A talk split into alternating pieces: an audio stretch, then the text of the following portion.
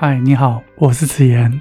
今天想送你一句话：你内心的世界就是全世界。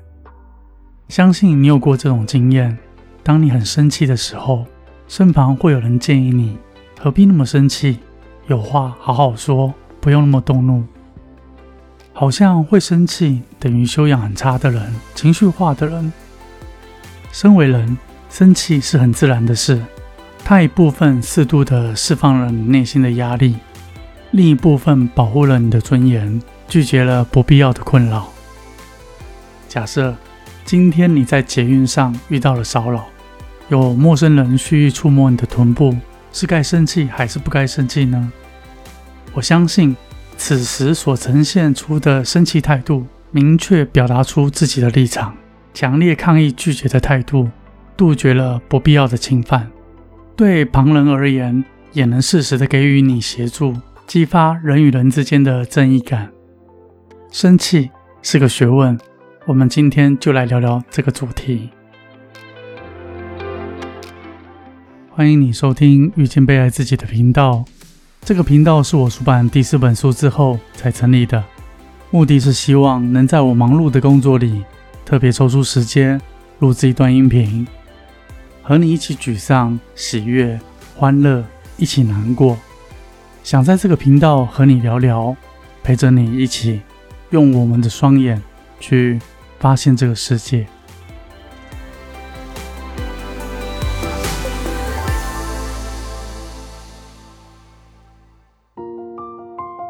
说到生气气，它就像是一把刀子，运用得当，能够带给你生活上的便利，可以切水果。可以包裹开箱，美术劳作运用不当，可能成为血光之灾；严重一点的，伤害到他人。其实，生气的情绪并不可怕，重点在于你如何驾驭生气，还是被无名火烧到自己，造成他人的误解。适度的生气能够缓解你的焦虑和恐惧，保护自己，迅速的反应处理某个危机。那什么是适度呢？适度就是发生频率的多寡，产生情绪的时间，是否有造成他人的困扰，侵犯他人的尊严，作为一个衡量的标准。但是，一般人正在生气的时候，管不了那么多，通常会一次宣泄到底，无法控制。关于这点，我们必须要给予更多的体谅。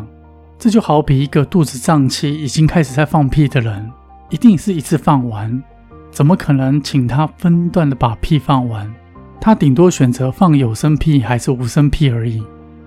放屁本身没有问题，但是频率高又臭，我们就该检视自己的肠胃道是否有健康上的疑虑。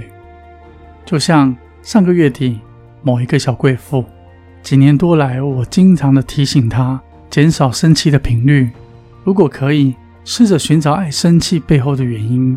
缓解经常爱生气的习惯，但他没有在听。结果今年，他先生爱上了一位脾气好、处事充满智慧的女生，深深的被这位心灵深邃的女生给吸引。虽然还没有到外遇的条件，但他先生很坚决和这名小贵妇协议离婚，非常坚决。这位小贵妇很不平衡的问我。为何她老公坚持要跟她离婚？她到底错在哪里？我很无奈地回答她说：“你很好，长得很漂亮，又会理财，对家庭又很付出。唯一一个缺点就是……”这时候她很不耐烦地问我说：“导师，请你不要吞吞吐吐，我要知道真正的原因。”我举个例子跟她说：“因为你不是樱花牌。”她很疑惑地看着我说：“樱花牌？”我说对，因为你不是樱花牌热水器，所以会忽冷忽热，没有恒温电脑的控制，有时烫伤人却不自知。他终于明白自己的问题，也理解到生气的发作频率太高，即使自己再好，也会被这个缺点毁了幸福的婚姻。相信每位听众都不希望买到忽冷忽热的热水器，不管出水量再大。或是水温热到可以泡咖啡，主要是恒温的功能。热水器可以不够热，夏天勉强可以洗，冬天冷一冷也就过了。也可以接受太热，因为调整冷水的比例就能解决。但是忽冷忽热这点，恐怕是没有人可以长期的忍受。在此也呼吁我们男听众们，女生的先天的生理机能，包含荷尔蒙的起伏，大于我们男性，本来就比较容易动怒，需要我们给予较多的体谅和安抚。经常他们连自己为什么会生气也搞不清楚，没有原因，亦或是他们生气气的那个点，百分之八十都不是眼前的这件事，也可以说他们不爽的不是当下的那件事，只是借由那件事抒发积压已久的情绪。既然呼吁了男听众，也平衡一下呼吁我们女听众们，男人在生气气的时候。有百分之七十不是针对谁，或是针对你，大部分都是在气自己。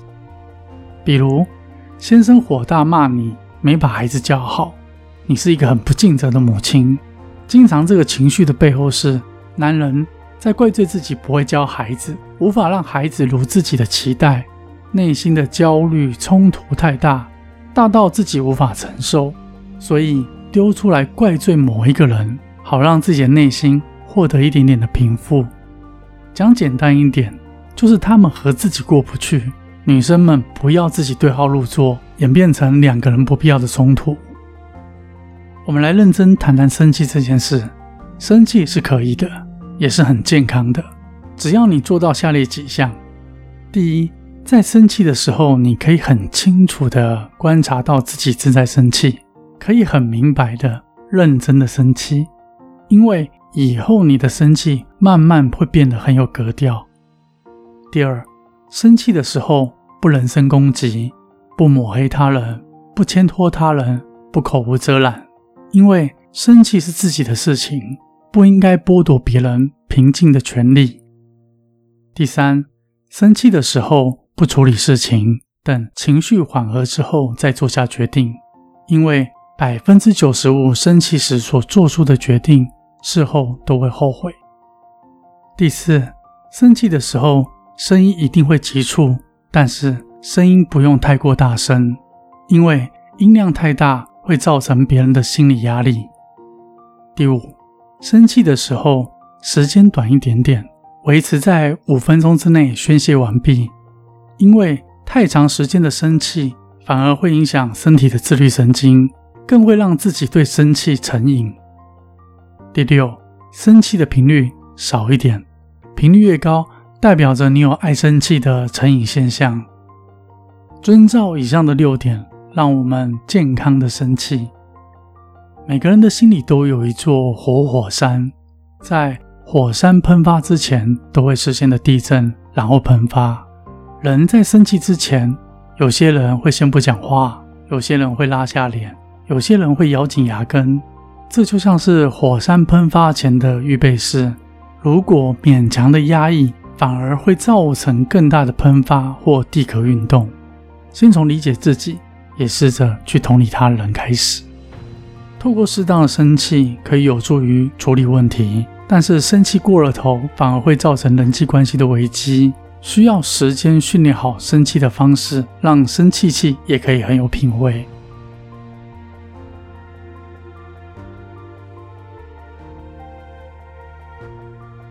如果你是一个善于在内心用功的人，可以在每一次生气后往生气的症结去寻找，因为生气的背后都隐藏着某一个渡不过的曾经，也许是一个被伤害的自己，一个被孤立的自己，一个无助的自己，一个不被爱的自己，一个被忽略的自己，一个不信任自己的自己。